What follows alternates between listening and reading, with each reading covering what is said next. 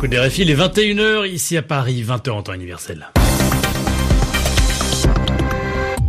Loïc Bussière. Et c'est l'heure de votre journal en français facile. C'est Zéphirin Quadio qui présente avec moi cette édition ce soir. Bonsoir Zéphirin. Bonsoir Loïc, bonsoir à toutes et à tous. À la une, le dossier du Brexit qui empoisonne toujours Theresa May. La première ministre britannique était devant euh, les députés aujourd'hui pour défendre son accord de sortie de l'Union européenne. Les échanges ont été houleux, vous l'entendrez. Carlos Ghosn quitte la présidence de Nissan. Le conseil d'administration du constructeur japonais a tranché une décision qui n'entame pas son engagement envers son allié français Renault. Et puis nous reviendrons sur euh, la passe d'armes entre Donald Trump et le président de la Cour suprême, lequel rejette les accusations d'une justice américaine politisée. Le journal. Le journal. En français facile.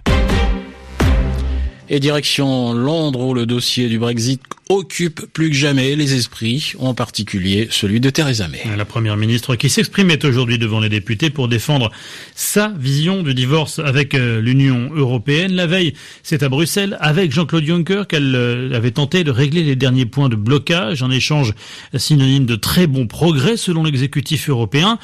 Autre ambiance cet après-midi à la Chambre des communes, à Londres, où Theresa May a passé un moment nettement plus mouvementé, Muriel Delcroix. Les uns après les autres, dans un brouhaha ininterrompu, les députés britanniques ont rejeté avec véhémence et colère le projet d'accord que la Première ministre était venue défendre et voudrait tant leur faire approuver. À commencer par la déclaration politique sur la future relation entre Londres et Bruxelles.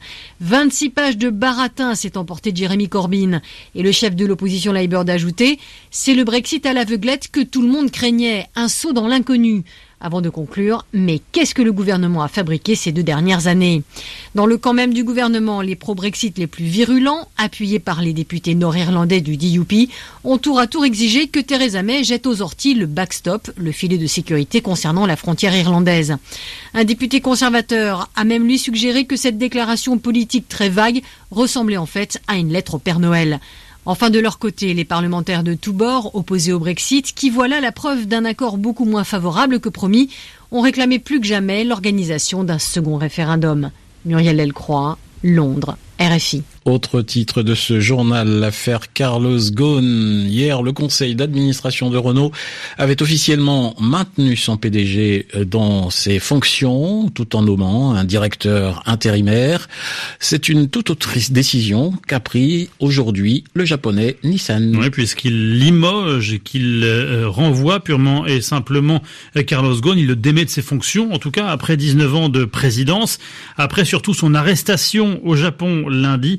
Carlos Ghosn, je le rappelle, est soupçonné de détournement de fonds et toujours en garde à vue, Bruno Fort. Dans le secret du siège de Nissan à Yokohama, quatre heures de discussion sur le cas Carlos Ghosn, un vote à main levée et au final l'unanimité pour tourner la page de l'emblématique capitaine d'industrie, celui qui avait su sauver Nissan de la faillite. Le poste est désormais vacant. Un comité est maintenant chargé de proposer le nom d'un nouveau président. Dans son communiqué, Nissan évoque des actes graves confirmés, la fraude au fisc, l'utilisation à des fins personnelles d'investissement et de notes de frais. Mais du côté du parquet de Tokyo, aucun détail sur les causes de la détention de Carlos Ghosn en prison pour au moins dix jours, le procureur adjoint parle simplement de déclaration mensongère, l'une des fautes les plus graves pour une entreprise cotée. Rien de plus alors que se multiplient les révélations dans la presse japonaise. De quoi nourrir chez certains la théorie du complot. En France, le patron des Républicains, Laurent Vauquier, évoque une volonté de déstabilisation de l'alliance avec Renault. Le mariage franco-japonais a-t-il du plomb dans l'aile? Les ministres français et japonais de l'économie qui se sont rencontrés à Paris réaffirment le soutien de leur gouvernement à l'Alliance, le souhait partagé de maintenir cette coopération gagnante. Bruno Fort. L'actualité de ce jeudi, ce sont aussi ces sanctions prises par la France contre plusieurs ressortissants saoudiens. 18 personnes impliquées dans l'assassinat du journaliste et opposant Jamal Khashoggi, tué au consulat d'Arabie Saoudite à Istanbul le mois dernier. Elles se verront interdire l'accès au territoire national ainsi qu'à l'ensemble de l'espace l'espace Schengen. Des mesures similaires avaient déjà été prises par l'Allemagne et les États-Unis. Au Yémen, la suite de la visite de l'émissaire de l'ONU, Martin Griffiths, est attendue demain à port, au port d'Odeida. Odeida, point d'entrée de l'aide humanitaire et théâtre euh, de combat entre la coalition menée par l'Arabie Saoudite et les rebelles Houthis. Et Martin Griffiths qui a rencontré aujourd'hui le chef rebelle Houthi. Objectif obtenir une véritable accalmie avant les consultations de paix prévues début décembre en Suède. Il est 15h05 minutes à Washington et l'on en vient à cette passe d'armes, euh, Loïc, totalement, passe d'armes totalement inhabituelle entre deux présidents. Donald Trump et John Roberts. Respectivement président des États-Unis et président de la Cour suprême américaine. Au départ, il y a une critique ouverte de Donald Trump contre une justice américaine qu'il estime politisée.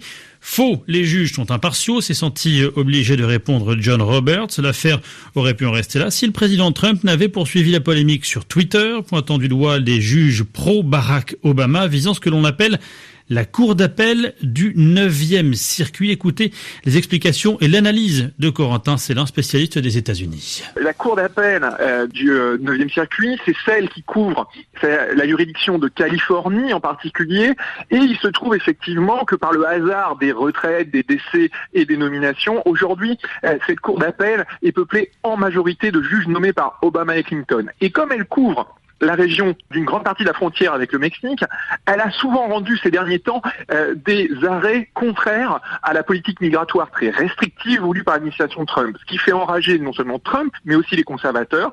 Et, effectivement, c'est vraiment une, grande thèse hein, depuis plusieurs années. Euh, il ne faut pas oublier en plus que cette cour d'appel euh, est installée à San Francisco, hein, la grande métropole libérale de gauche des États-Unis. Donc pour les conservateurs, il y a vraiment quelque chose qui ne va pas dans cette cour d'appel du 9e circuit. Donc c'est vraiment une thématique avec laquelle il va toucher une corde sensible chez son électorat le plus conservateur.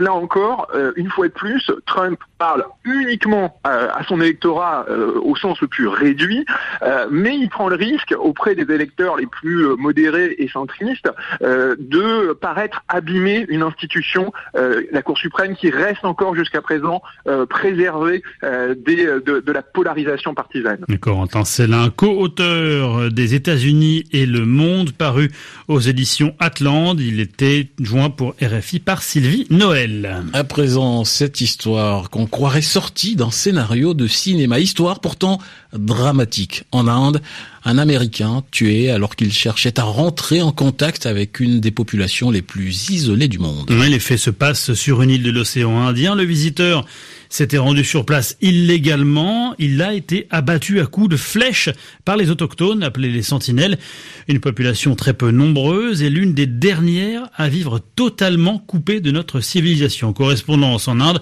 Sébastien Farsi. Le jeune Américain serait un missionnaire chrétien qui aurait voulu essayer de convertir cette population tribale. Mais les sentinelles ne lui ont même pas donné l'occasion d'ouvrir sa Bible. Ils l'ont abattu avec leurs flèches dès son arrivée. Le même accueil qu'ils réservent en fait à toute personne qui essaye d'approcher leur île de Sentinelle Nord, située dans l'archipel indien des Andaman, entre l'Inde et la Thaïlande. Cette ethnie de chasseurs-cueilleurs à la peau noire fascine les explorateurs. Ils vivent ici depuis au moins 2000 ans et certains ethnologues estime qu'il pourrait être parmi les derniers descendants non mélangés des Homo sapiens arrivés d'Afrique il y a environ 30 000 ans. Leur hostilité les a certainement protégés car il ne serait aujourd'hui qu'une centaine à vivre sur cette île de 50 km et en cas de contact, ils pourraient être rapidement terrassés par des maladies contagieuses. Par chance pour eux, il n'y a aucun minerai précieux sur leur terre et les autorités indiennes interdisent donc à quiconque de s'approcher d'eux. Ceux qui s'y aventurent comme cet Américain le font au péril de leur vie. Sébastien Farsi, New Delhi, RFI. En bref, en France, les Gilets jaunes pourront bien manifester samedi à Paris. Le ministère de l'Intérieur autorise le rassemblement, mais le limite au seul champ de Mars, un lieu qui offre les conditions de sécurité nécessaires, explique le ministère dans un communiqué. Une consigne qui pourrait ne pas être suivie de nombreux Gilets jaunes rejetant cette option. En football, Didier Drogba raccroche les crampons. L'ancien international ivoirien confirme qu'il met un terme à sa carrière à l'âge de 40 ans après avoir disputé une dernière saison sous le maillot de Phoenix En deuxième division américaine avec 65 buts, 104 sélections. Il est le meilleur buteur de l'histoire de la Côte d'Ivoire. Et puis eux répondront bien présents ce week-end pour affronter la Croatie en finale de la Coupe Davis, c'est du tennis. L'équipe de France alignera pour ses deux premiers matchs Jérémy Chardy et Joël Fried Tsonga. Ils affronteront respectivement Borna Koric et Marine Silic demain à Lille.